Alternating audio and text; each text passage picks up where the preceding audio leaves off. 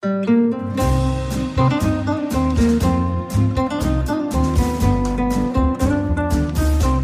sind beste Freundinnen mit Max und Jakob. Schrei ich oder schrei ich nicht?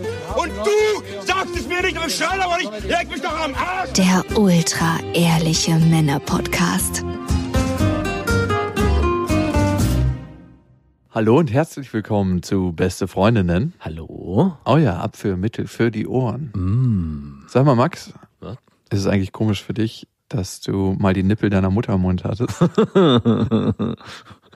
Das habe ich mich gefragt, als meine Freundin unsere Tochter und unseren Sohn gestillt hat. Wie das wohl irgendwann später mal sein wird für die, aber anscheinend ist es nicht so dramatisch. Hast du deine Mutter in letzter Zeit mal nackt gesehen?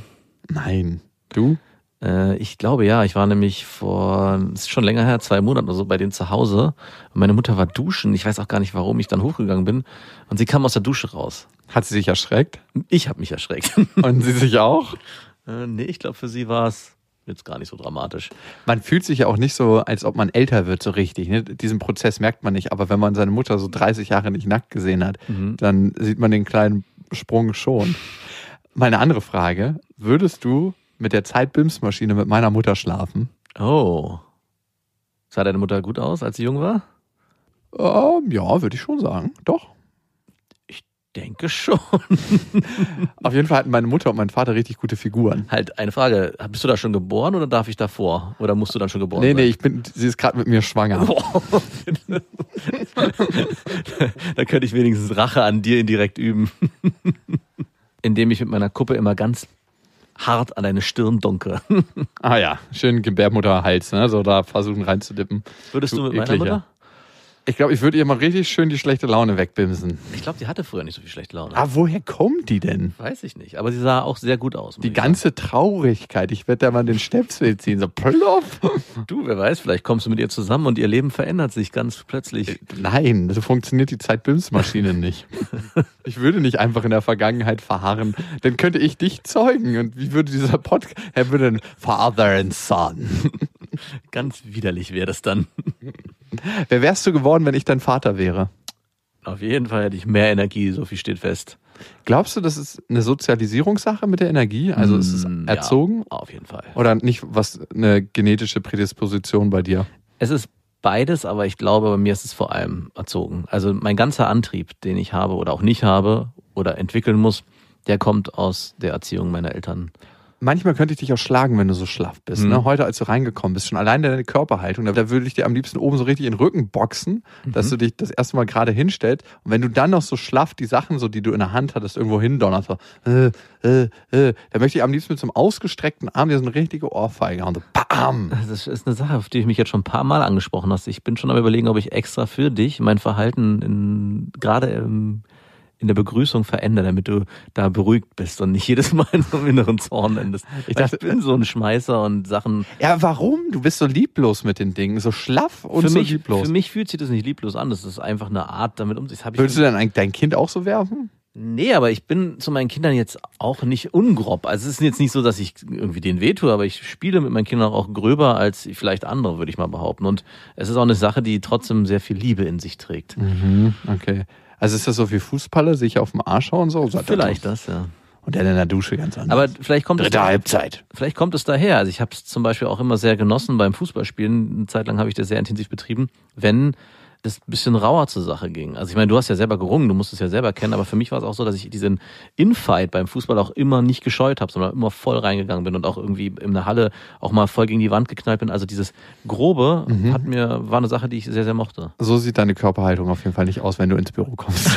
Und ich meine, deine ganze Sadomaso-Domina-Geschichte. Ich bin ja danach nochmal in mich gegangen. Ich glaube, für mich, also ich will nicht sagen, dass ich auf sowas stehe, aber ich glaube, ich hätte es anders ausgehalten, so wie ich auch selber Schmerz an mir ertrage oder selber das Gefühl habe, ach, es kann auch mal ein bisschen gröber sein. Ich glaube, ich wäre jemand, der bei einer Domina ganz gut aufgehoben wäre. Hm, kannst du ja mal ausprobieren. Ich würde dir das sogar spendieren, wenn ich mit der Kamera dabei sein kann. Wenn ich unseren Instagram-Kanal füttern kann, dann auf jeden Fall. Na, ich überlege mir das nochmal. Mach das mal. Wir können dir so, ein, so eine Maske aufziehen, wo du dann so einen Ball im Mund hast. Ich wäre 100% dabei. ey. wer, wer, äh, muss es dann am Ende zu, nee, Sex spielt da keine Rolle, ne? Nein, Mann, das ist eine Domina, das ist keine Prostituierte. Aber dürfte man, wenn man wollte? Nein, das ist von Domina zu Domina unterschiedlich. Ach so, okay, aber es Manche bieten den Service an, aber das sind Okay. meistens Sexworkerinnen, die auch Okay. ähm, Domina-Spiele anbieten, aber die meisten Dominas, beziehungsweise früher war eine klassische Domina jemand, der keinen Sex angeboten hat. Ah, okay. Ich dachte, das wäre, Im Service mit drin. also könnte man Nein, natürlich nicht, buchen. weil das hat ja dann auch wieder was, dass die Domina sich dir unterwerfen muss, nämlich deiner Lust nach Sex. Hm, stimmt. Und das hat dann wenig mit Domina zu tun, sondern mehr mit Prostitution. Naja, ich dachte, sie reitet mich dann richtig durch. Also, obwohl ich sagen muss, ich hatte das ja schon ein, zwei Mal und da war ich auch nicht so begeistert davon, wenn ich von Frauen so durchgeritten wurde. Ne? Also so richtig dominant, da So, dass man auch mal eine geknallt kriegt, wenn man irgendwas falsches so, Bam, wenn man so einen Schlaffen kriegt, so bam, der steht jetzt wieder. so, so ein Anschreien. Was fällt dir ein? wenn der Lachs angeschrien wird, wieso bist du nicht richtig hart? Noch ein Problem. Ja. Ich hadere gerade mit einer Sache, die extrem prollig ist. hm. Und ich weiß nicht, ich wollte sie dir eigentlich nicht erzählen, sondern sie es verschweigen. Ich würde mir gerne eine Uhr kaufen. Und ich bin ja eigentlich Antimaterialist, aber irgendwas in mir ist trotzdem immer wieder angetriggert. Ja, Und das ist eine relativ teure Uhr. Ähm, Das ist so ein 70er-Jahre-Ding ja. aus Gold. Hm. Und Gold finde ich ist eh schon so ein problembehaftetes Material. Jetzt denke ich mir, ey, ganz ehrlich, das ist keine neue Uhr, das wurde jetzt nicht extra geschifft, aber andererseits könnte man das auch einschmelzen für Leute, die drauf stehen. Und ich merke immer wieder, auf der einen Seite bin ich irgendwie so ein kleiner Proll und will den Leuten irgendwie zeigen, dass, ich, dass es mir gut geht. Und auf der anderen Seite denke ich mir, wozu? Was ist da für ein Mangel in dir, dass du das brauchst? Kam es jetzt erst vor kurzem? Ist es jetzt irgendwie erst entstanden oder ist dieser Wunsch, jetzt dir materiell was zu kaufen, in dem letzten halben Jahr, Vierteljahr, zwei Monaten aufgekommen? Ich würde mal sagen, in den letzten drei, vier Jahren. Ach, so lange. Mhm. Okay, weil ich habe nämlich was ähnliches gespürt, dass ich irgendwie in letzter Zeit, so die letzten zwei Monate, das Bedürfnis habe, mir irgendwas Materielles, Großes zu kaufen. Also ich habe mir zum Beispiel überlegt, mir einen neuen Rechner zu kaufen. Ich bräuchte es nicht, weil ich ihn eh nicht nutze, aber es, es schwingt so mit. Und ich frage mich, woher das kommt. Jetzt frage ich mich, ob wir irgendwie was gemeinsam erlebt haben, dass wir das Bedürfnis haben, uns irgendwie materiell zu bereichern. Also ganz stark ist es tatsächlich in den letzten zwei, drei Monaten geworden. Ja, bei mir weniger. Bei mir sind es die letzten zwei, drei Wochen, wo ich das Gefühl habe, irgendwie, als ob ich mir. So eine Belohnung? Ja, aber als ob ich mir was Gutes tue. Für was willst du dich denn belohnen? Ja, weiß ich auch nicht. Und vor allem habe ich das bisher nie mit materiellen Dingen in der Form gemacht. Eigentlich glaube ich, funktioniert das auch nicht mit materiellen Dingen. Nein, natürlich nicht. Ich hatte auch mal eine ganze Zeit lang so das Thema, will ich mir mal ein richtig dickes Auto kaufen. Mhm. Aber dann weiß ich, dass ich eh die ganze Zeit eigentlich nur Fahrrad fahre, dass ich das Auto, was ich habe, dass ich das eigentlich selten nutze. Mhm. Also es ist eigentlich immer verliehen. Ich habe jetzt zwei Monate es einem Kumpel geliehen. ich habe es so wiedergekriegt, es hatte 15 fucking 1000 Kilometer mehr drunter. Ich habe mich gefragt, was hat er in diesen zwei Monaten damit gemacht? Hat er in die Erfolgetank wiedergegeben? Nein, halt. Danke für gar nichts. Thanks for nothing. ja, habe ich auch nicht so ganz verstanden. Du, vielleicht, äh, um auf das Materielle nochmal zurückzukommen, ich meine, es ist ja ein Männer-Podcast. Vielleicht entwickeln wir uns gerade stark in den Richtung in einen Männer-Podcast. Wir reden über Uhren, Autos. Als nächstes kommt Fußball. Oh nee, auf gar keinen Fall. Aber fändest du das prollig, wenn ich das machen würde? Weil ich will es schon allein jetzt vielleicht sogar machen, um zu sehen, was es mir gibt. Das ist zumindest eine gute Motivation. Die finde ich schon mal richtig, um zu, sich selbst eigentlich zu überprüfen. Und dann will ich gucken, was in mir muss so einen Dicken machen, dass ich so eine Uhr am Handgelenk tragen möchte, um allen zu zeigen, was ich für ein toller Hecht bin. Und ey, ganz ehrlich, wenn du dir die Frage stellst, ne, wie viele Leute würden sich eine dicke Uhr kaufen, Mhm. wenn sie auf einer fucking einsamen Insel wären? Gut, Willst du damit Fische anlocken unter Wasser oder was? also, ey, ganz ehrlich, wer auch eine Brustvergrößerung für sich selber macht, das ist so fucking. Wäre mal eine interessante Frage. Das ob- ist eine Lüge. Ey, das Fra- ist eine Scheiße. Ich hatte ja schon einige Frauen mit Brustvergrößerung, ey, und keine von denen hätte es als Robinson Crusoe gemacht.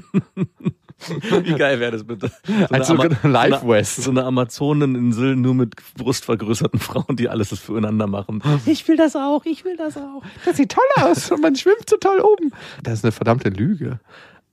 Ich meine, deine Uhr, die du dir kaufen willst, vermute ich jetzt mal einfach, ist nicht so eine richtige Klonker-Bonzen-Uhr. Nein, natürlich nicht. Wahrscheinlich Ist sehr dezent. keine Rolex oder so. Ja. Ich meine, ich finde, Rolex tragen auch nur Leute ohne Geschmack. Also es würde wahrscheinlich nicht mal jemandem auffallen, dass es eine in Anführungszeichen teure Uhr ist, sondern jeder würde denken, okay, das ist halt eine alte Uhr, die er sich da gekauft hat, wird wahrscheinlich irgendwie 100 Euro gekostet. Von daher ist es ja ein Wert, den du eigentlich nur für dich selber schaffst. Und da ist eher die spannende Frage, warum brauchst du das? Nee, Glaubst Also- du, es wird von außen erkannt? Mm, Ob das jetzt jemand erkennt, was das für eine Uhr ist und wie viel die kostet, ist mir nicht 100% wichtig. Also es ist denn schon eher, nein, doch, es ist, es ist, man muss sagen, es ist so, es ist so eine alte Uhr vom Style her, dass das ein paar Leute erkennen Ah. werden und das ist eher so was Exklusives, so als ob Mhm. du ein altes Auto fährst, wo jeder weiß, es ist nicht 100% prollig, aber es ist trotzdem, kennst du diese Leute? Wir haben jetzt, wir haben jetzt als auf der Lesereise so zwei Verlagsleute getroffen, die waren wirklich auf ihre eigene Art super furchtbar. Oh ja. Das waren so. Leute, kennt ihr das, wenn man vom Weiten weg schon sieht, dass sie richtig nach Geld stinken? Die haben so ganz teure, ausgefallene Brillengestelle. Also Und Schals. Hatten Schals, so genau. Schals. Sind natürlich in einem Sterne-Restaurant unterwegs Und die gewesen. waren so, was ich bei so reichen alten Leuten, die sind immer so klinisch. Genau, die haben sowas Cleanes, so manikürte Finger und man sieht, deren Hände haben nie Arbeit gesehen. Ne? Mein Vater ist ja Maurer Mhm. und du siehst einfach an seinem ganzen Wesen, dass er schwere Arbeit in seinem Leben Ja. gesehen hat. Bei denen sieht man, die haben höchstens mal eine Kreditkarte in der Hand gehabt. Höchstens. Und die goldene, weil die war so schwer. Die haben eine schwarze. Also, ich finde das ein bisschen. Ja, und irgendwie möchte ich nicht so ein Mensch sein und trotzdem zieht mich da irgendwie was an. Ich meine, wie du es gerade gesagt hast, es ist wahrscheinlich eine alte Uhr, die nur einzelne Leute erkennen und dann dich identifizieren. Also du willst eigentlich in so einen elit- elitären Club aufsteigen. Ich auch. Ah, also dass man sich so über zwei, drei Tische zuzwinkert Könnten Sie dem Herrn da hinten eine Freude machen und Ihnen ein paar Getränke bringen? und dann wird so ein, ja, ja, ich, ich sehe ich sehe das vor mir. Finde ich gut. Aber ich glaube, das ist was ganz Natürliches, dass man über bestimmte Merkmale, Klamotten, Wertgegenstände oder auch zum Beispiel dein Laptop sich zu einer bestimmten Gruppe von Menschen dazugehörig fühlen will. Also jetzt vielleicht nicht du, aber viele kaufen sich zum Beispiel genau diesen Laptop. Obwohl Sie den als Schreibmaschine benutzen. Genau, um zu sagen, hey, ich auch. Ich gehöre zum Beispiel zum kreativen Volk oder ich bin, keine Ahnung, genau das Gegenteil, deswegen habe ich hier so einen dicken, fetten Windows-Rechner. Müssen Rollkoffer brauchen, um den von A nach B zu bekommen. Und vielleicht willst du dich mit deiner 70er Jahre Uhr so ein bisschen abgrenzen von dem normalen Pöbel, der halt, ja, so generisches Zeug anhat. Hm. Ich meine, das machst du ja auch mit deinen Hemden. Die Uhr würde nur, ist der nächste logische Schritt. Ich hatte auch mal überlegt, so ein altes Auto mir zu holen. Ja. Also ein Oldtimer. Aber dann bin ich ein paar Probe gefahren und habe gemerkt, die sind in keinster Weise praktikabel. Nee. Ich bin auch einen alten Porsche gefahren und das fährt sich so grützig, das Ding. Also wirklich, manche werden jetzt sagen, sie lieben das, aber es fährt sich furchtbar einfach nur. Ich dachte mir, so eine richtig hakelige Scheidung. Ich hatte früher einen alten VW-Bus. Da habe ich das verstanden, weil Ja. man hatte so ein bisschen Gefühl dabei. So, wow, man macht alles noch per Hand. Aber bei so einem Sportwagen will ich einfach maximal schnell fahren und ich will, dass er maximal gut in der Kurve liegt. Ja. Und so ein fucking alter Porsche aus den 70ern liegt halt in der Kurve.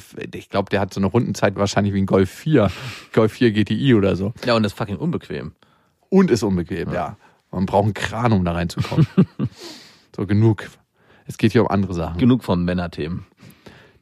Unser Thema ist ja heute Sex mit Bekannten versus Sex mit Unbekannten. Also, wenn man die Autoanalogie so herführen will, man steigt immer wieder in ein unbekanntes Auto, Mhm. hat dafür und weiß nicht, wie viel PS es hat.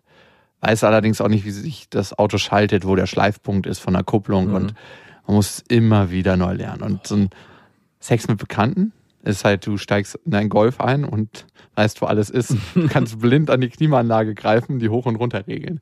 Darüber wollen wir gleich reden. Was ist eher dein Ding? Sex mit einer neuen Frau oder Sex mit einem alten Bekannten? Ich wollte gerade fragen, weil du Bekannte gesagt hattest, ob es um alte Bekannte geht oder generell um bekannte Frauen, die man einfach so um sein Umfeld mal eben so wegschnabuliert.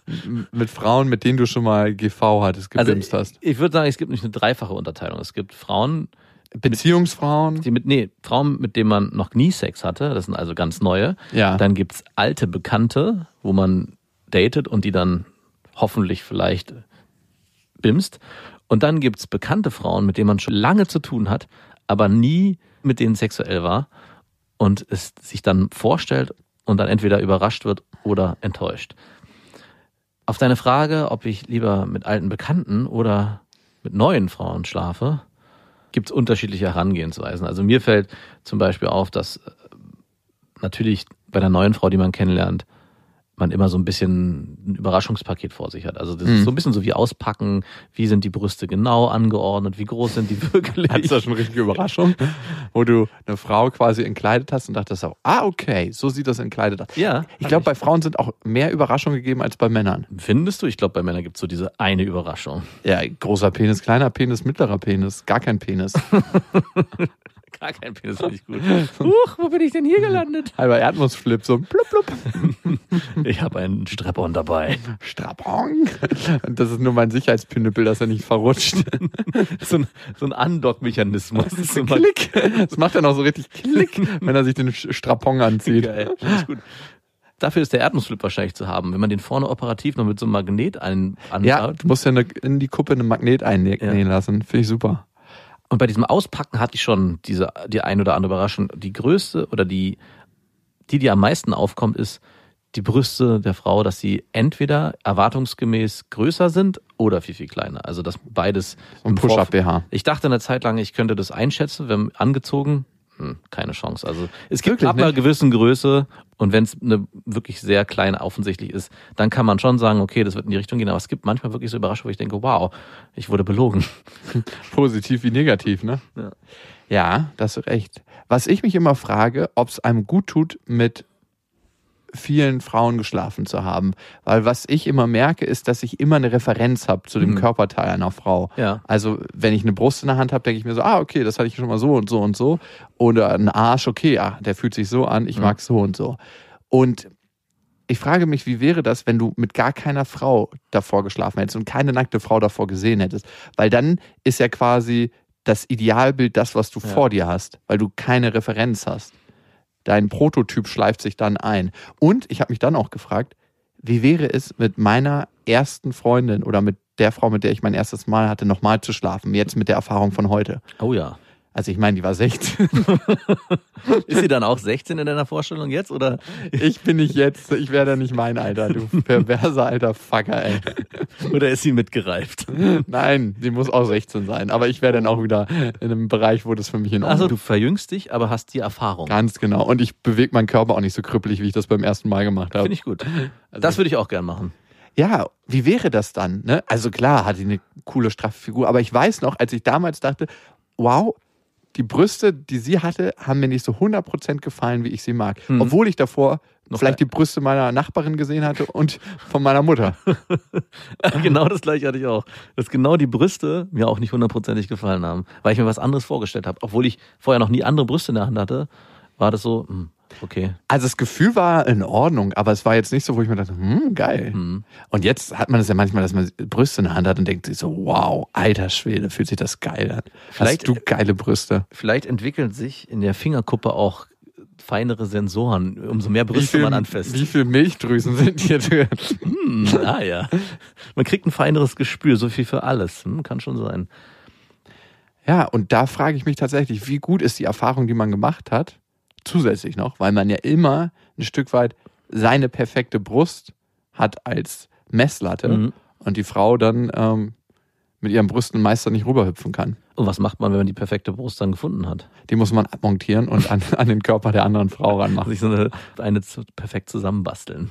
Ja, ich meine, manchmal passt das ja auch einfach zum Gesamtbild. Mhm. Du stehst ja eher auf große Brüste, ich brauche das für mich nicht. Mhm. Also klar, wenn eine Frau große Brüste hat, bin ich jetzt auch der Letzte, der sagt, nee, auf gar keinen Fall.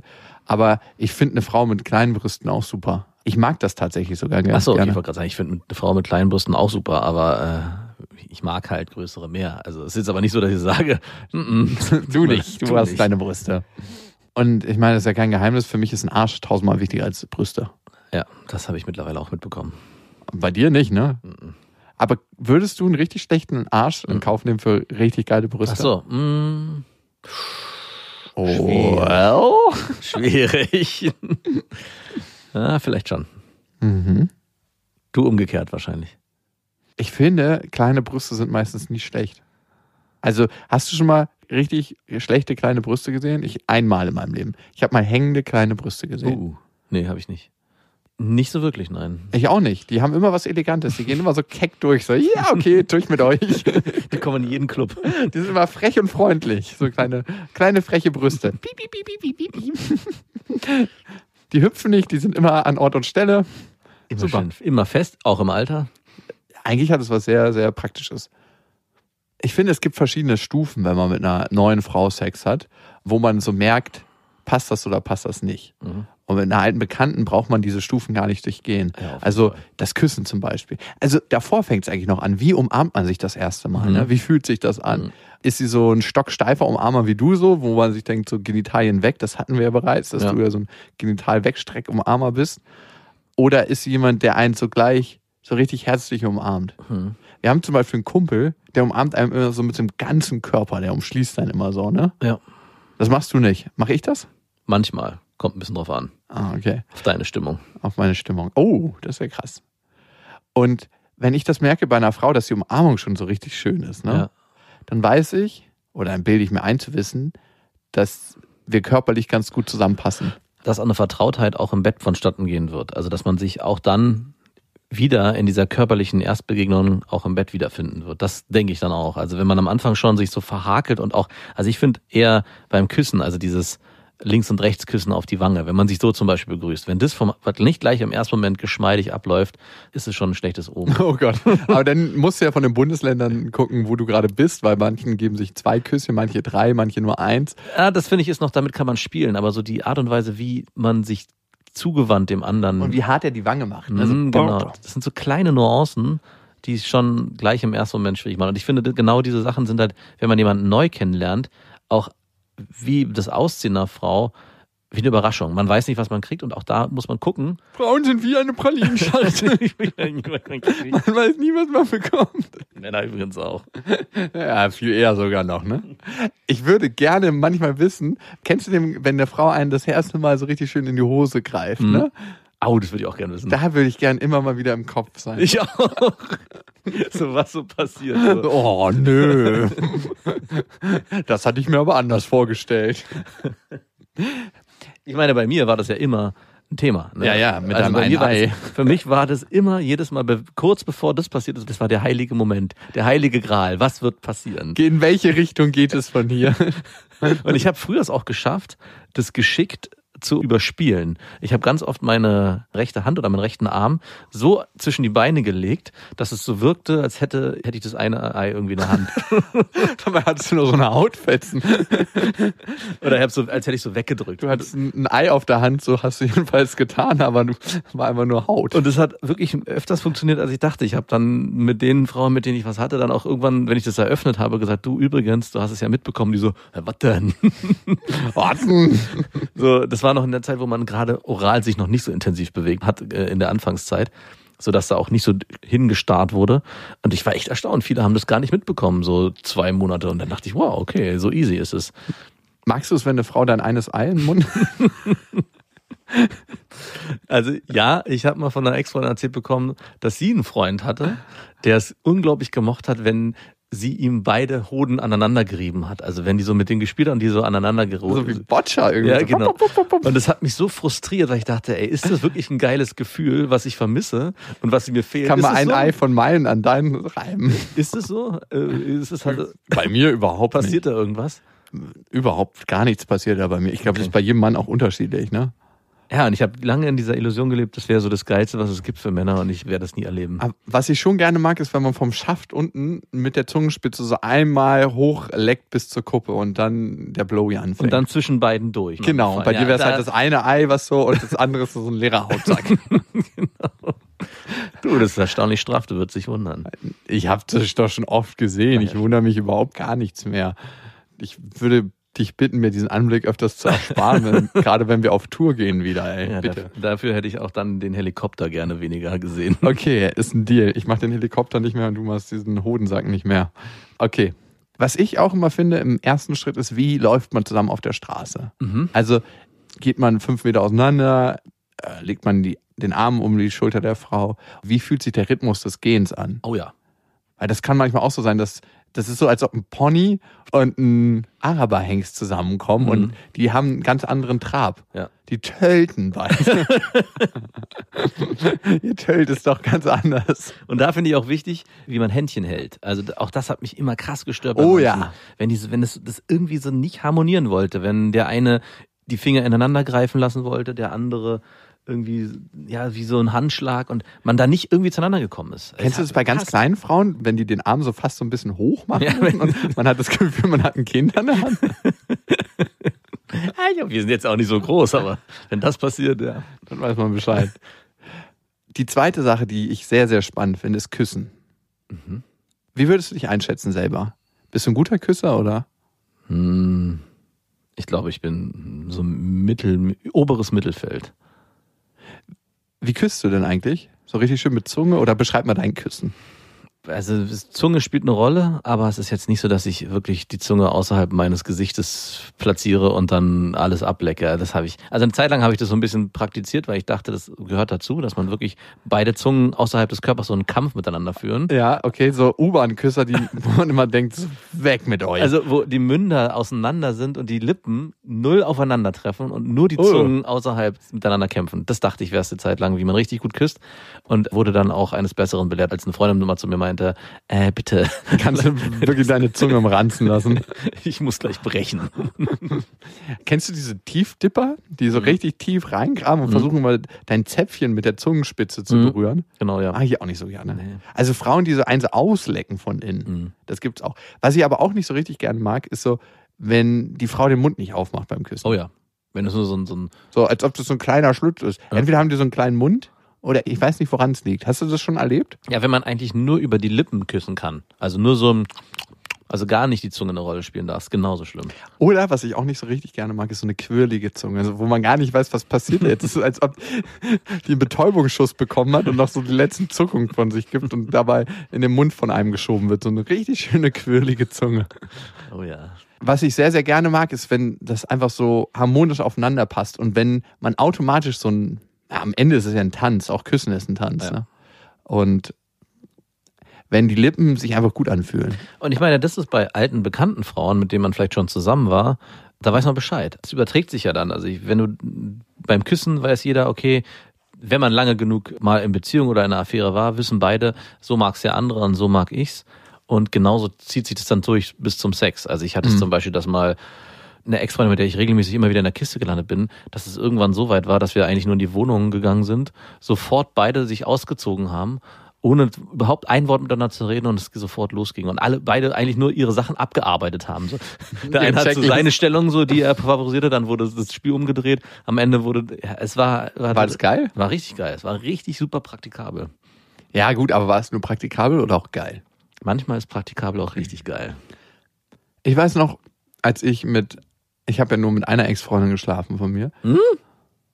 So, ich, Du hast in deinem Leben mit nur einer Ex-Freundin mal geschlafen. ja. Zählen Ex-Affären auch dazu? Nein, Ach natürlich so, nicht. okay, ich dachte gerade.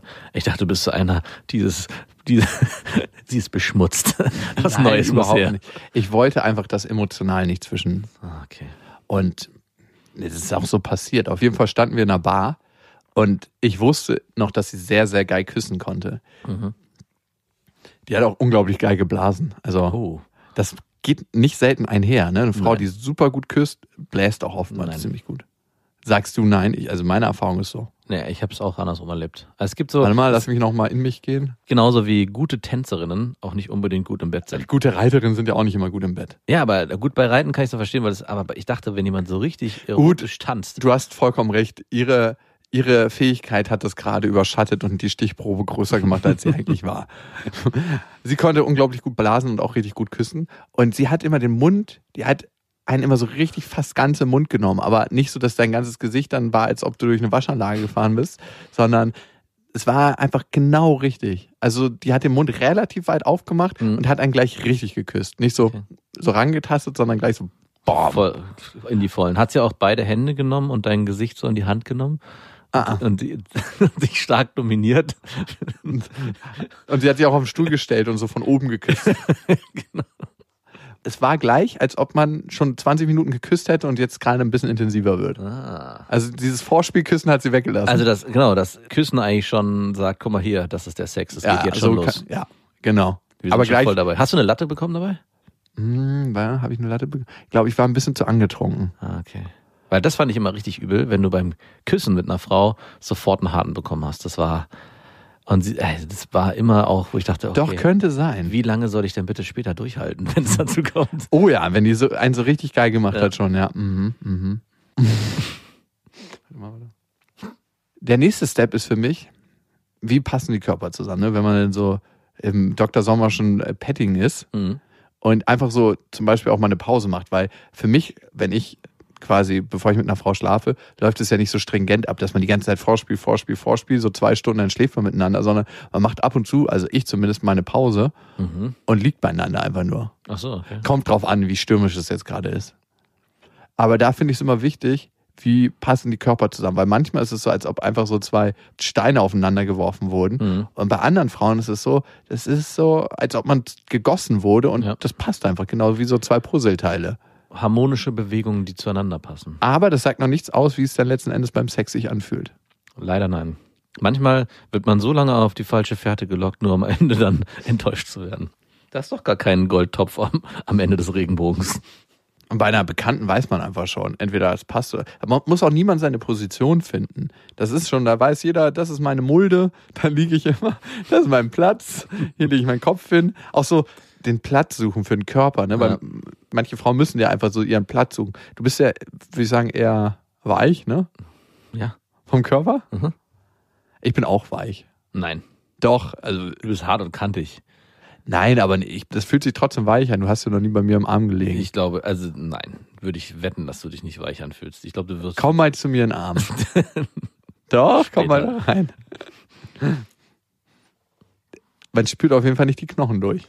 Nee? Nee, Okay, ich dachte. nur Beckenknochen. Muss man vielleicht doch mal, muss ich vielleicht doch noch mal testen. Ja. Müssen wir dafür nackt kuscheln oder? Oh, bitte nicht, nein. Also da müssen wir schon ein Flugzeugunglück haben, dass wir irgendwo in der Antarktis landen. Oh nein, bitte nicht. Aber ich glaube, ich würde, ich glaube, ich würde dich lieber essen, um meinen Körper warm zu halten, als dass ich mit dir kuschel. Oh, du Arschloch. Ich würde ein Bein, ich würde hoffen, dass du, dass du ah, mit gebrochenem Bein. Ich hebe mich, du musst dabei lebend, lebend bleiben, damit ich noch was für später habe. Was machst du da? So eine Decke so platzieren, dass ich an meinem Unterkörper nicht sehe. Das wird auf einmal Kann so ich auch kalt. was haben? Na klar. Danke für deine Großzügigkeit. Was sagst du? Ich habe gesagt, danke. Und dann natürlich der entscheidende Faktor, und das ist das Thema, Sex. Sex. Und aus meiner Erfahrung kannst du nie sagen, ob eine Frau zu dir passt oder zu dir nicht passt. Und ich finde immer, gut im Bett ist sowas. Also man kann nicht sagen, eine Frau ist gut im Bett oder schlecht im Bett. Eine Frau kann immer nur gut zu einem passen oder nicht gut zu einem passen. Ja, ja, gehe ich mit. Ja, gut. Es gibt eine Grenze, die überschritten werden muss, um dann dieses Level zu erreichen, dass Genau. man zueinander passt. Also man kann auch den Seestern durchziehen und dann irgendwann sagen, hm, ich dachte, Sex machen beide und nicht nur einer. Ich dachte, das ist ja Teamwork. Das stimmt. Das gibt es natürlich Frauen, wo man denkt so, was ist ja los? Ich, das ist doch hier kein, kein Full-Service-Programm. Oh ja. Und, und beim Sex mit einer Frau, mit der man noch nicht vorher geschlafen hat, und da würde ich auch unterteilen in mehrere Kategorien. Da gibt es Frauen, mit denen man einen One-Night-Stand hat und man weiß ganz genau, es wird diese einmalige Sache bleiben. Mhm. Und da zieht man seinen Stiefel durch. Mhm. Oh ja. Und ich meine, da kommen beide irgendwie auf ihre Kosten, aber es ist jetzt nicht so, dass ist das gut für dich? Fühlt sich das gut an? Sondern beide machen einfach Mhm. und das kann es geil machen. Ja. Aber dann gibt es den Sex, wo man sich denkt, so ja, vielleicht ist man irgendwann mal zumindest in einer Affäre und man fängt gleich ab dem ersten Mal, man ist bei dem ersten Mal gleich so vorsichtig. Ja. So man tastet sich aneinander an, guckt, wo könnte es hier zu weit gehen, was gefällt dem anderen und das macht so ein bisschen weniger leidenschaftlich. Mhm. Weil jeder so, so ein Stück weitergeht und so, oh, passt das jetzt? Oh, nee, das passt doch nicht. Und das ist so zurückhaltend und das ist nicht Vollgas. Und das macht es auch teilweise so unrhythmisch, als ob zwei Personen einen unterschiedlichen Tanz tanzen. Also ich finde, das ist auch der Vorteil von alten Bekannten, beziehungsweise ich würde auch Beziehungen dazu zählen, Auf jeden Fall. dass man beim Sex sich nicht nur kennenlernt, sondern auch wieder neu entdecken kann. Das ist eine Sache, die ich zum Beispiel auch merke, dass man nach einer gewissen Zeit denkt, hm, jetzt ist ja schon irgendwie alles durch, man hat alles erlebt und das war's jetzt und dann entsteht so eine Phase der Resignation von beiden Seiten und wenn man sich dann aber traut, darüber hinauszugehen über den Punkt und auch vielleicht darüber zu sprechen, was man vielleicht doch noch sich wünscht beim Sex, mhm. kann noch mal was Neues entstehen. Und das ist eine Sache, die ich nicht so oft erlebt habe, weil dafür müssen beide auch offen sein, diesen zweiten Schritt noch mal zu gehen. Aber wenn man sich traut, dann ist es so ein bisschen wie das Beste aus beiden Welten. Man hat auf einmal wieder was Neues, weil man sich nochmal neu kennenlernt und trotzdem ist man in dieser alten Vertrautheit wieder drin. Und wenn das passiert, ist man auch beziehungstechnisch auf einem guten Wege, dass es sexuell auch gut weiterlaufen kann. Hast du diesen Film Wolke 9 gesehen? du klingst gerade so, als ob du beim Drehbuch mit dabei warst und daran geschrieben hast. Ja, wie macht man das, diese zweite Initialzündung? Also die kann man nicht so richtig forcieren, die entsteht steht organisch. Also bei mir. Oh, ja, du so, Alter. Sorry, es ist leider so, dass man. Ist das so? Also eine Sache kann ich auf jeden Fall sagen, es ist darüber sprechen. Also was ich gemerkt habe in meiner Vergangenheit ist, dass man ab einem bestimmten Punkt sagt, okay, der Sex, der ist jetzt so, da lässt sich nichts mehr dran ändern. Was soll ich tun? Okay, man macht jetzt einfach hier sein Ding weiter und irgendwann hat man dann keinen Bock mehr drauf. Wenn man sich dann aber traut, und zwar nicht nur zu sagen, worauf man steht, sondern vielleicht auch gemeinsam herauszufinden, wie der Sex gemeinsam besser werden kann, dass man bestimmte Dinge halt neu probiert oder anders an die Sachen rangeht, also in der Gemeinsamkeit was Neues entwickelt, dann kann es richtig gut werden. Ja, das ist oftmals das Problem auf allen Ebenen in der Beziehung, dass man nach einer Weile so festgefahren ist mhm. und vielleicht auch innerlich frustriert, dass man sich denkt so, wow, ähm, wow, ich will hier gar nichts mehr Neues ausprobieren. Ich bleibe jetzt hier in meinem sicheren Kämmerchen. Beziehung hat ja auch mit manchen Menschen zumindest viel mit Verletzungen zu tun. Ne? Mhm. Mir hat vor ein paar Wochen jemand was sehr, sehr Interessantes gesagt und hat gesagt, überprüf dich ja mal zu. Und er meinte, schau mal, ob du dich mit deiner Freundin immer abstrafen willst für irgendwas. Wie meint er das? Dass wir uns gegenseitig bestrafen, ein Stück weit, für ah. Dinge, die uns nicht gefallen. Mhm. Auf allen Ebenen. Mhm. Und ich musste ihm recht geben.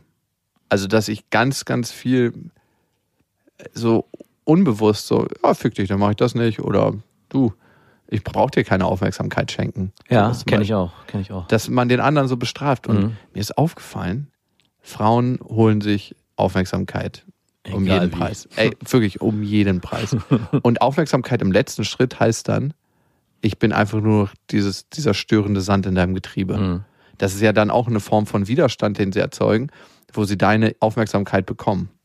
Ja. Und wie, verhältst du dich in so einer Situation, wenn du das Sand im Getriebe sein wirst? Also wie verhält sich ein Mann auf der anderen Seite? Männer resignieren ganz stark. Stimmt, ja. Also die machen einfach gar nichts mehr, die entziehen Aufmerksamkeit. Ah, also ich habe das Gefühl, dass Männer öfters Aufmerksamkeit entziehen und Frauen fangen an so rumzuzicken, mhm. so richtig eklig, wo du dir denkst, so, das ist die Frau, die ich mal kennengelernt habe? Also, wo, es dir so richtig eklig wird. Wo sind diese schönen ersten Momente hin, wo wir so verliebt uns angesehen haben und die Nacht durchgequatscht haben? Ja. Und wenn man merkt, dass man in diese Dynamik reingerät, ich glaube, dann gilt es sich selber zu überprüfen. Also das habe ich auf jeden Fall stark gemacht. Wo will ich denn den anderen bestrafen? Mhm.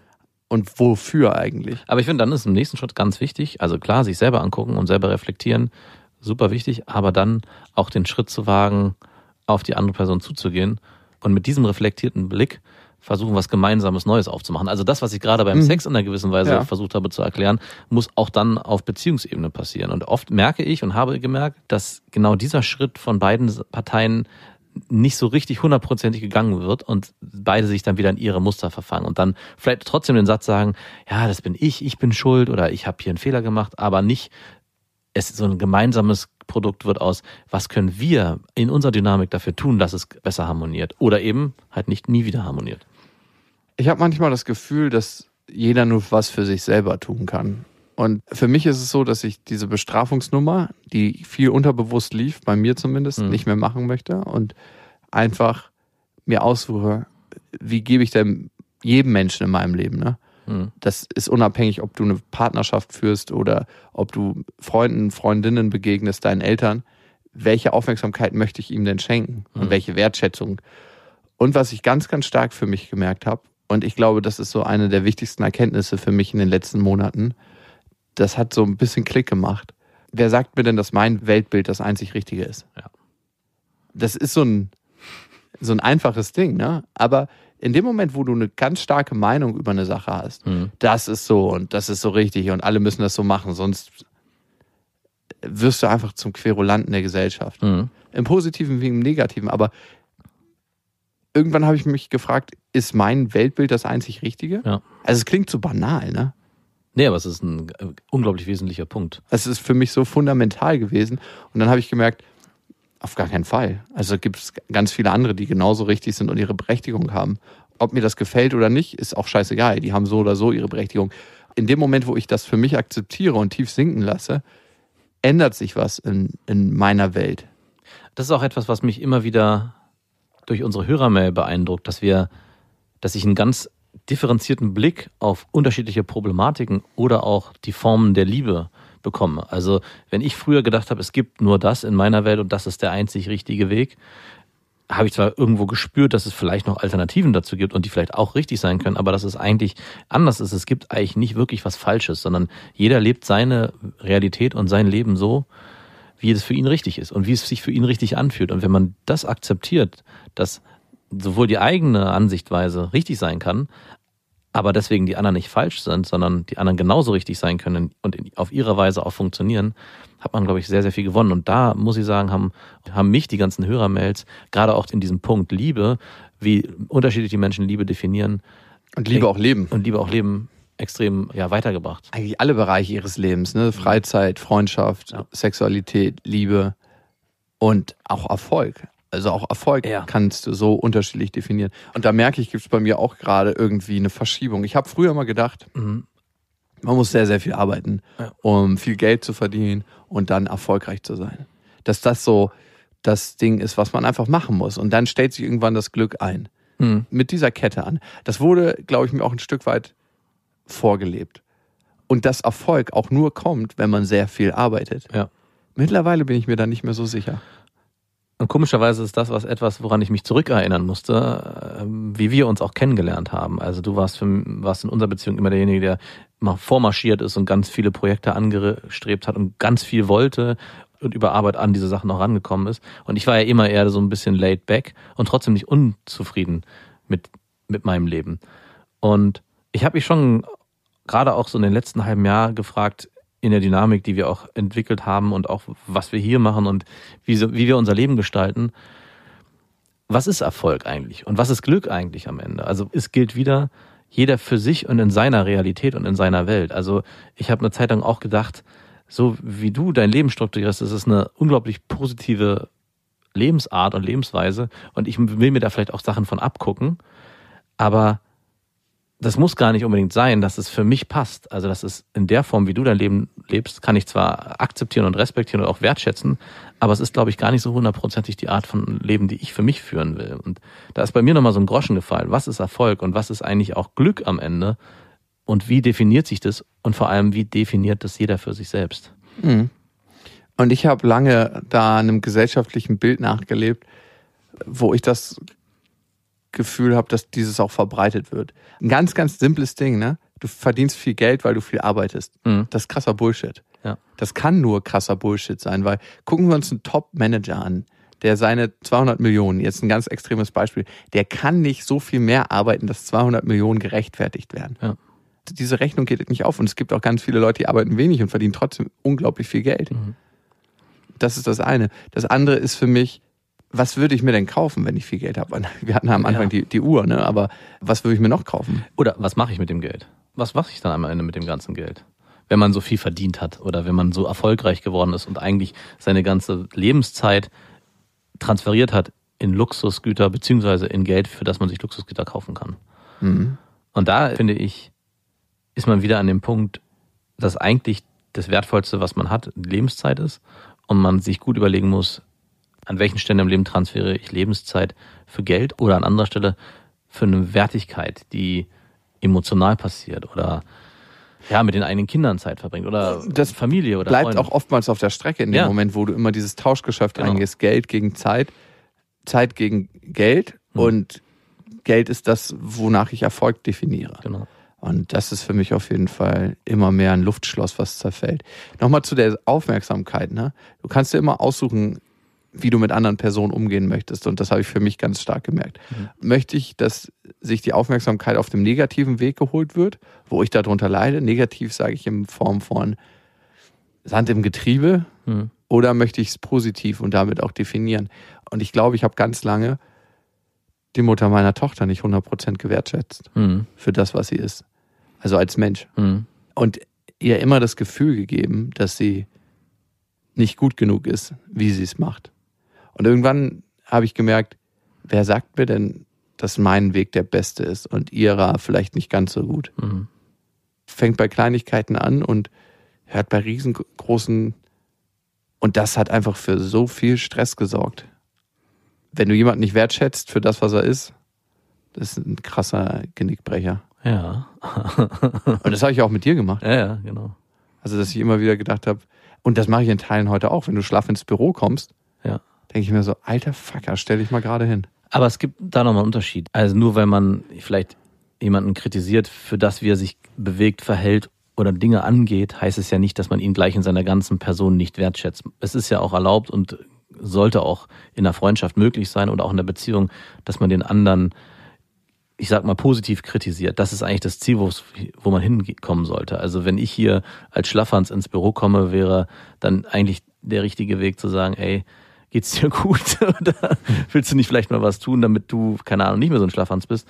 Aber ich glaube, was dir oft passiert ist, ist, dass du eigentlich dann noch einen draufgesetzt hast, mich jetzt nicht runtergemacht hast oder mich, mich tangiert es auch nicht so stark, aber ich glaube, in deiner Beziehung zu deiner Freundin ist es oft passiert. Und dadurch hat sie sich natürlich auch vielleicht in gewisser Form, und ich kenne das auch von dir, diesen Schuh auch angezogen. Also man ist ja in der Dynamik, in Freundschaftsdynamiken und Beziehungsdynamiken natürlich auch ja nicht abhängig von seinem Partner, aber man will ja, ich will nicht sagen gefallen, aber man will sich ja auf Augenhöhe begegnen. Und wenn man in so einem Gefälle sich bewegt, dann ist natürlich derjenige, auf den herabgeschaut wird, der ist bemüht, irgendwas zu tun und irgendwas zu erreichen, dass er wieder auf Augenhöhe mit dem anderen kommt. Und da ist manchmal mir in unserer Dynamik auch aufgefallen, dass es gar nicht so oft meine Aufgabe gewesen wäre, jetzt unbedingt noch mehr Energie da reinzustecken, wieder nach oben zu kommen, sondern das eigentlich wäre meine Aufgabe gewesen zu sagen, hey, ich bleib bei mir und ich lebe Bleib hier in der Energie. bleib hier, nee, es geht gar nicht um Energie und es geht nicht um berechtigte Kritik, die es ja auch geben darf, aber es geht eher darum zu sagen, ey, ich- ich bleibe bei der Person, die ich bin und weiß, was meine Stärken oder meine Schwächen sind und begegne dadurch dann dir oder meinem Umfeld wieder auf Augenhöhe und dann kann sich Ja. wieder eine Natürlichkeit einstellen. Wenn Und du ich dafür die Konsequenzen tragen kannst, dann ist das cool. Nein, also meine ich genauso, wie es- wie ich sage. Es es soll kein Witz sein. Also, dann sage ich dir aber, okay, wenn dein Energielevel so ist und meins so ist, dann kriegt jeder auch das, was dem Energielevel Nein, nein, entspricht. ich glaube, du hast mich falsch verstanden. Ich meine nicht, dass es darum geht, im Arbeitsverhältnis oder in einem professionellen Kontext oder auch in einem Freundschaftskontext, dass man sich in der Arbeitsteilung fair verhält und auch Raum für Kritik möglich ist, dass man sagt, ey, die Sache ist einfach nicht cool verlaufen, ich möchte, dass es so und so läuft. Das ist, das darf absolut sein. Was ich aber glaube, in der Beziehungsdynamik, die du zu deiner Freundin und du zu mir auch hattest und ich auch in meiner Beziehung zu meiner Freundin erlebe, ist dieses nicht wertschätzen für die Person, die, die, es eigentlich, die eigentlich dahinter steckt. Also die Kritik vermischt sich mit, der Person. mit, der, Person, mit der Person und nicht, wird, es wird nicht festgemacht unbedingt an dem, Verhalten. genau, an dem Verhalten und an, der, an dem Ergebnis, was dann herauskommt, sondern an der Person an sich. Und das ist, glaube ich, das, was am Ende so verletzend ist. Und das ist, was ich auch bei mir spüre, was mich eigentlich am Ende so verletzt hat. Gar nicht so sehr die Kritik, ey, du hast Scheiße gebaut, weil du das und das und das nicht so richtig gemacht Du hast. bist ein Schlafhase oder wow, du bist heute, dein Verhalten zeigt mir, dass du energielos bist. Nein, sondern ich wertschätze dich nicht als Person, die du bist. Und ich kann dir auch ein Beispiel nennen, wo sich das für mich nochmal ganz klar aufgezeigt hat. Und zwar im positiven Sinne, als wir mit unseren Kindern schwimmen waren. Da haben diese ganzen Sachen keine Rolle gespielt. Weißt du, wie ich das meine? Also, dass in dem Moment, wo wir mit unseren Kindern zusammen auf Freundschaftsebene Zeit verbracht haben, ist eine natürliche äh, Augenhöhe da und eine Sympathie da auf beiden Seiten, wo das andere gar keine Rolle mehr spielt. Und das ist eine Sache, die, glaube ich, eine Zeit lang sich sehr stark vermischt hat, dass auch eine Wertschätzung der Arbeit oder der, der, ja, des Verhaltens in die Sympathie mit reingemischt, sich reingemischt hat. Und dann Mhm. das wird- passiert bei mir aber total krass. Genau, und das ist das, was ich meine. Da geht es nicht darum, dass ich sage, ey, ich bleib hier der Schlafhans und Es hat sich schon gebessert, aber es ist immer noch so, wenn jemand nicht so agiert, wie ich das möchte, hm, dass ich immer denke, so, fick dich, du alter Schlaffhans, Ja. ey. Wer kann das eigentlich gebrauchen? ja. Wer kann das gebrauchen? So ein fucking Schlaffhans. Wenn du einen Spaten in die Hand nehmen würdest, dann würde gar nichts passieren. das geht dann durch meinen Kopf und dann denke ich mir so, Alter, ey, du gehst mir jetzt schon richtig krass wieder auf den Sack. So sind ja meine Gedanken. Mhm. Und ich, ich denke mir, ich beobachte mich selber dabei und denke mir so, was geht denn in mir vor? Was ist da für ein Richter in dir selber am Werkeln? Ja. Aber der ist nun mal da und der macht dann seine Bewertung und zieht seine Kreise und am Ende ist der Mensch dann einfach, und das ist, glaube ich, der Fehler, der kolossale, dass ich jemanden für seine Arbeitsleistung, die, die Menschlichkeit Ja. und die Arbeitsleistung auf ein Level stelle. Damit begebe ich mich selber auch in eine ganz, ganz schwierige Spirale. Die schlimmste Spirale ist es ja für mich selber, Mhm. dass ich mich nur mögen kann, wenn ich die entsprechende Arbeitsleistung gebracht Und das ist, glaube ich, genau der Umkehrschluss am Ende, dass woher kommt das, müsste man die Frage eigentlich stellen. Und ich denke, das ist vor allem der hohe Anspruch, den du an dich selber hast und um auch für dich. ungesunder Anspruch, den ich an mich selber habe. Bitte. Ja. Also, ist, weil, ist, ist es ungesund? Klar, wo führt denn das hin? Okay. Zum Herzinfarkt. Und hey, seien wir doch mal ganz ehrlich, wem bringt denn das am Ende was, so eine hohe Arbeitsleistung? Also, wem bringt am Ende eine hohe Arbeitsleistung was, dass du viel Geld verdienst, damit du dir teure Sachen kaufen kannst, damit du ein Leben in Luxus lebst? Wem bringt das am Ende was? Also am allerwenigsten der Umwelt, Mhm. weil du einfach konsumierst wie, ein, wie Bolle. Ja. Es macht halt einen Unterschied, ob du Economy Class oder Business Class fliegst. Ja. Economy Class ist tausendmal geiler für die Umwelt. Viel mehr Sitze passen in, in den Flieger rein. Ja. Fertig. Und so ist das mit allen Sachen. Es macht einen Unterschied, ob du dir Sachen gebraucht oder neu kaufst. Es macht einen Unterschied, ob du in dem riesengroßen Hotelzimmer bist oder in dem normalen. Und wozu? Also wozu musst du der Monsterkonsumierer werden? Das ist ein fataler Schluss von ich bin was, weil ich arbeite und weil ich viel arbeite. Also ist dein vieles Arbeiten am Ende auch vielleicht jetzt gerade die Berechtigung für dich auch zu sagen, ich konsumiere zum Beispiel diese Uhr. Ich will mich hier vielleicht doch in einer gewissen Form, naja, nicht bereichern, aber auch dafür belohnen, dass ich vielleicht so viel gearbeitet habe. Nee, ich glaube, tatsächlich rührt es aus dem Mangel heraus. Also dadurch, dass ich nicht für mich selber sagen kann, ey, das hast du gut gemacht, wie du es gemacht hast, sondern eher, schaut mal her, wie toll ich das gemacht habe. Mhm. Ich habe so viel gearbeitet, kann mir deshalb diese Uhr leisten. Ah, also doch. Schaut mal her. Ich glaube, das schwingt da ein Stück weit mit. Mhm. Weil wenn ich ehrlich zu mir bin, und das muss jetzt nicht auf der Straße sein, sondern der Kreis der oberen Der- die, Elite, die Elite. Die Elite muss es erkennen. Und wenn ich mir das so angucke, ist es schon ganz schön traurig und armselig. Guck dir doch mal dicke Autos an. Mhm. Also, wenn man ganz ehrlich ist, warum fahren Leute fucking dicke Autos? Keine Ahnung. Richtig krasse PS-Schlitten. Mhm. Das kann nicht nur sein, weil sie selber so viel Spaß am Autofahren haben. Nee. Sie lieben immer das Gefühl, wie man angeguckt wird, wenn man in so einem Auto sitzt. Hast du schon mal in einem richtig teuren Auto gesessen? Ja, einmal. Aber ich fand es unangenehm. Kennst du Als das- dieses Gefühl, Ja. wenn du von außen beobachtet wirst? Aber ich fand das immer unangenehm. Ich finde es auch ein bisschen unangenehm, besonders bei so prolligen Autos, Ja. so bei so richtig großen Merzer oder bei so einem fetten Beamer. Also bei so einem Autos fand ich es immer unangenehm, weil man begegnet den Menschen in so einem Auto nicht auf Augenhöhe. Nee.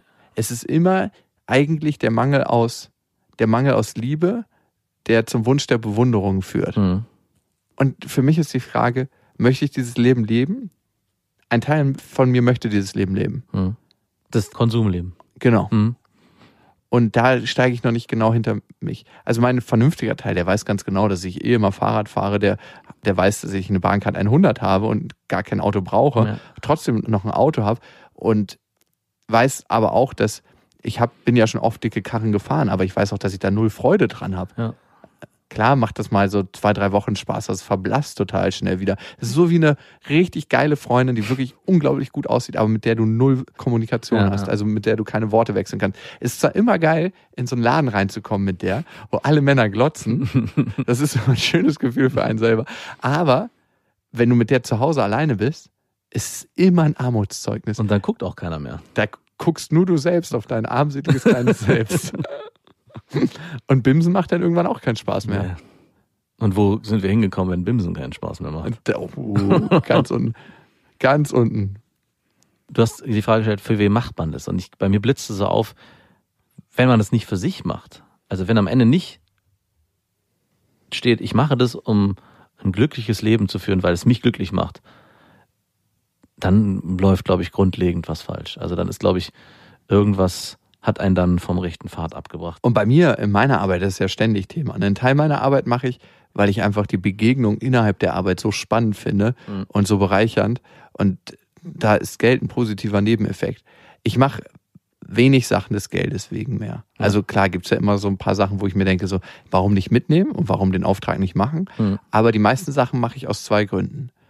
Die eine Sache ist das Interesse an den Begegnungen und des persönlichen Wachstums daraus und Spaß ist das falsche Wort, weil es ist eher so berührend, dass es bereichernd ist und dass ich merke, ich mache eine Entwicklung als Mensch dadurch. Also es gibt ja Zeiten im Leben, die sind nicht wirklich spaßig, aber man merkt trotzdem, dass man unglaubliches Wachstum Ja. gemacht hat.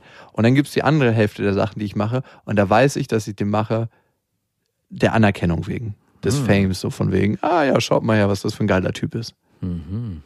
Und da frage ich mich, warum ich das immer noch brauche. Das ist mir einfach selber von mir selber so unangenehm. Aber ein Teil von mir ist da immer noch, dass er sagt so, ach, irgendwie fühlt sich das ganz gut an. Das finde ich mega spannend, nach wie vor. Meine Freundin hat mich nach der Tour gefragt, und wie war das für dich? Ist es was Cooles jetzt?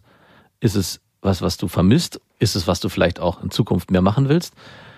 Diese Überprüfungsfrage. Ja, ey. natürlich. Aber Ey, ganz ehrlich, da schwingt auch immer so ein, so ein Eifersuchtsding mit. Natürlich. Aber trotzdem konnte ich nicht so richtig hundertprozentig sagen, ich mache das jetzt, weil ich es total geil finde. Also es war so ein, ich habe wirklich kurz überlegt und dachte so, wow, mir fällt nicht so im ersten Moment die, Impulsantwort ein. Also wenn, wenn ich so zu revidiere, was war an der Tour besonders geil, dann fand ich richtig cool die Art, wie sich das Ganze gestaltet hat. Also dieses Verreisen von Stadt zu Stadt, das hat sich eher wie so ein Roadtrip angefühlt. Also es war ein, einfach ein cooles Gefühl, unterwegs zu sein und zu wusste, man hat abends ein Ziel, man tritt vor vielen Leuten auf, so sehr ein Luxus, den andere sich, glaube ich, wünschen. Und für mich war das immer so, so ein, natürlich auch extrem abstrakt, weil ich mir das in meinem Leben niemals irgendwo mal vorgestellt hätte, dass das passieren wird. Ich mir auch nicht, ehrlich gesagt. Wirklich nicht. Ich habe die Abitursrede bei uns gehalten, ne? Aber ach so, weil ich, das hätte mich nämlich jetzt gewundert, das wäre meine nächste Frage gewesen, weil du ja sagst, Anerkennung ist, spielt für dich eine große Rolle. Ist das was, dachte ich, das wäre auch ein Plan von, oder kein Plan, aber zumindest was, wo du vielleicht auch in gewisser Weise darauf hingearbeitet hast, zu sagen, irgendwann möchte ich das mal. Hört Mit dem Podcast aufzutreten? nee, vor Menschen aufzutreten. Das habe ich ja in meinem Beruf so oft. Also für den Podcast kann ich das wirklich ziemlich safe ausschließen. Also mir macht das zwar Spaß, weil Mhm. ich das lustig finde, Ja. Aber das war nie ein Ziel irgendwie, Ah, okay. mit dem Podcast auf die Bühne zu gehen. Das hat sich eher so ergeben. Aber im Allgemeinen ist es schon was, wo du eine Motivation auch drin gesehen hattest, vielleicht mal in der Vergangenheit, ich möchte das mal. Also Mir war es ganz lange unangenehm, auf Bühnen zu Ah, stehen. okay. Das war tatsächlich ganz lange so, dass es mir ein unangenehmes Gefühl gemacht hat und ich eigentlich immer schneller weg wollte. Und dann habe ich immer Sachen gemacht, wo ich gemerkt habe, okay, die wären besser gelaufen, wenn du in deinem Körper geruht hättest. Das ist ja immer so, ne? Wie nimmst du das Adrenalin, was einschießt, wenn du auf der Bühne bist, wahr? Mhm. Nimmst du das als was Positives wahr, was so wie so ein, so ein positiver Schauer ist? Oder ist das eher was, was in dir Angst auslöst und ein Fluchtimpuls? Und da wäre ich nämlich bei dem zweiten Punkt, was ich an der Tour besonders cool fand, dass genau diese Selbsterfahrung, die ich gemacht habe, dass dieser Flucht- und Angstimpuls am Anfang, der ganz extrem stark war, mit der Zeit immer weniger wurde. Ich bin noch nicht da, dass ich sage, ich fühle mich da wohl und es ist so, dass ich da in mir ruhen kann, aber es blitzen so Momente auf, wo ich das Gefühl hatte, okay, es ist gar nicht so schlimm, wie ich es mir am Anfang vorgestellt habe und es man, ich, ich konnte auch verstehen, ja, dass es was Angenehmes ist. Und das Abstrakte ist eigentlich, dass es, vielleicht liegt es auch an dem Podcast, den wir machen und die Hörer, die wir haben, dass es sich nicht so sehr na- danach angefühlt hat, als würden wir irgendwie auf einer Bühne was präsentieren oder was vorstellen für andere, sondern es war trotzdem in gewisser Form auf Augenhöhe. Also wir haben zwar exkludiert auf der Bühne gesessen, aber gefühlt war es so eher, als würden wir mit im Publikum irgendwie seitwärts In der großen Runde. in der großen Runde sitzen. Ja, das habe ich auch gemerkt, dass es anders ist als bei anderen Shows, wo ich als Zuschauer Mhm. war. Es hat sich eher so angefühlt, als ob alle die Show in irgendeiner Weise mitgestalten Genau. und mitkreieren. Und jeder hatte seinen Part daran. Genau. Sei es, dass er lacht, sei es, dass er einen Kommentar dazu abgibt, sei es auch nur ein Blick. Ja. Es war irgendwie so ein gemeinschaftliches Werk. Und das merke ich, ist für mich eine mega schöne Erfahrung in all meinen beruflichen Wirken in letzter Zeit. Also das ist was, was, ich war ja ganz lange Einzelkämpfer, dann habe ich eine Mitarbeiterin gehabt und jetzt ein größeres Team. Mhm. Und in diesem größeren Team merke ich, dass ich mich nicht mehr nur auf mich selber verlassen muss und kann und das auch tue, sondern dass diese Sachen gemeinschaftlich entstehen. Und das ist zum einen das, was den Podcast ausmacht, dieses Gemeinschaftliche, was entsteht durch die Hörermails, durch, durch Zuschriften, durch Bewertung und letzten Endes auch durch die Tour. Mhm. Eigentlich müssten wir auch selber Eintritt zahlen. Ja, eigentlich finde ich, find ich ganz gut. Nein, dass es einfach ein gemeinschaftliches Werk ist. Ja. Darum war es auch in jeder Stadt so unterschiedlich. Und vielleicht ist es deswegen auch so mein Gefühl am Ende nicht unbedingt, ja, ich fand es jetzt irgendwie, mein Bedürfnis ist, vielleicht ist deswegen auch die Frage von meiner Freundin falsch gewesen, ob ich das jetzt irgendwie total toll fand oder wie das wohl ist, auf der Bühne zu stehen, weil das Gefühl, und das merke ich jetzt erst, für mich war gar nicht so, als würde ich auf einer Bühne stehen. Im ersten Moment schon, weil die Angst so groß war. Aber mit jeder Stadt, die wir bereist haben, wurde das immer weniger und es entstand immer mehr dieses, ja, wir sind heute gemeinsam unter Freunden. Ich, wir müssen ja gleich ein kollektives Umarmen verfallen, wenn wir so weiter rumschwudeln. Das bringt mich übrigens an ein Thema, was du da gerade sagst. Ich habe auf iTunes eine Rezension gelesen, die mich daran erinnert. Und Ihr könnt uns ja abonnieren auf dieser Spotify, iTunes, überall, wo es Podcasts gibt. Und wir freuen uns immer über Bewertungen bei iTunes. Und sie hat geschrieben, als Ausländerin musste ich hier auf eine Fülle von Schwierigkeiten stoßen, um da zu sein, wo ich mich gerade befinde. Und von daher nochmal lieben Dank an euch, dass ihr mein Leben gerade am Anfang meiner Anpassungsphase ein bisschen aufgehellt habt und in Momenten tiefer Einsamkeit mir die Gesellschaft geleistet habt, wie sie sich unter besten Freundinnen gehört. Nun fühle ich mich mit euch auf eine ganz besondere Art verbunden was gleichzeitig etwas seltsam ist, da wir uns nicht kennen. Hm. Es ist so und es ist irgendwie nicht so. Weil irgendwie kennen wir uns und irgendwie kennen wir uns auch nicht. Und so wie es immer Mysterien bei dem anderen geben wird. Ich meine, als ich das Buch, ne, was mhm. wir zusammengeschrieben haben, als ich das erste Mal deine Kapitel gelesen habe, mhm. dachte ich mir so, wow, ich kenne dich doch wirklich nicht. also diese Seite kannte ich einfach noch nicht. Ja. Und so kompliziert sich vielleicht das Bild, was man von jemandem hat. Und vielleicht ist es auch gar nicht so gut, sich ein Abbild von jemand anderes zu machen, weil am Ende, wenn du denjenigen triffst, denkst du, gehst du immer von diesem Abbild aus, von diesem Bild, was du von dem anderen hast, hm. aber nimmst ihn nicht in der dem Moment wahr. Ja. Ich nenne dir ein Beispiel dafür. Vielleicht als letztes Beispiel für heute. Meine Mutter konnte nie mit Geld umgehen. Mhm. Und heute sagt sie, kann sie mit Geld umgehen. Hm. Aber ich sehe immer noch meine Mutter von vor 20 Jahren vor mir. Ah ja. Die nie mit Geld umgehen konnte. Das heißt, ich habe immer noch das Bild von früher vor den Natürlich. Augen. Und ich weiß nicht, ob sie dieses Bild irgendwann mal überschreiben kann. Aber sobald wir uns kein Abbild, und das ist sehr, sehr, sehr schwierig im Leben, von ja. Menschen machen, nehmen wir Menschen immer frisch für das Verhalten wahr, was sie an den Tag legen. Ja. Oder für das, was sie heute sind. Und sind wir immer gleich? Oder sind wir vielleicht manchmal an den Tagen der Mensch und an anderen Tagen der Mensch. Eher zweiteres. Und in diesem Sinne, welcher Mensch ihr auch immer heute sein möchtet, ob fröhlich, traurig, wütend, glücklich. Bis dahin, wir wünschen euch was.